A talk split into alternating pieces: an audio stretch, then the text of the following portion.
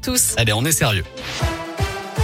Et soyez prudents au volant. Les pompiers de la Loire constatent une augmentation du nombre d'accidents avec les conditions de circulation délicates par endroits. Certaines, certains sont sans gravité, d'autres sont plus préoccupants, comme à Saint-Romain-en-Jarret ce matin, avec deux voitures qui se sont percutées de face aux alentours de 6 heures. Deux hommes de 40 ans ont été blessés, l'un légèrement, l'autre plus grièvement avec une fracture du fémur. Il a dû être pris en charge par hélicoptère vers l'hôpital nord de saint de nouvelles mesures aux frontières pour limiter l'arrivée du variant Omicron en France. Les voyageurs provenant de pays hors Union européenne devront présenter un test négatif datant de moins de 48 heures pour se rendre chez nous, qu'ils soient vaccinés ou non. Par ailleurs, les voyageurs provenant de l'UE non vaccinés devront présenter un test négatif datant de moins de 24 heures.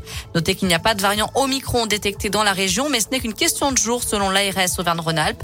Le porte-parole du gouvernement a annoncé tout à l'heure qu'il y avait 13 cas suspects de ce variant en France.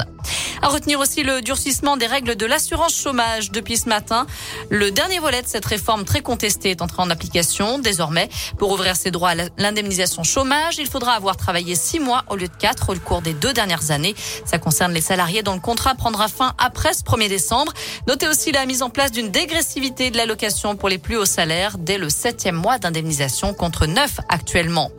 Près de 140 000 adhérents appelés au vote. Coup d'envoi aujourd'hui de la primaire des Républicains. Elle doit permettre de départager les cinq candidats. Michel Barnier, Xavier Bertrand, Valérie Pécresse, Éric Sotti et Philippe Juvin. Un scrutin à deux tours. On connaîtra le vainqueur samedi après-midi. Enfin en foot, les Verts enchaînent. Pas le temps de souffler pour Saint-Etienne. Trois jours après la défaite contre Paris.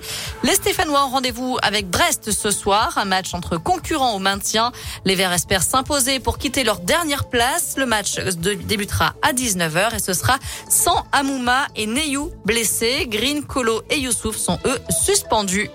Voilà pour l'essentiel de l'actu de ce mercredi. Je vous laisse tout de suite avec Vincent. Très bonne soirée.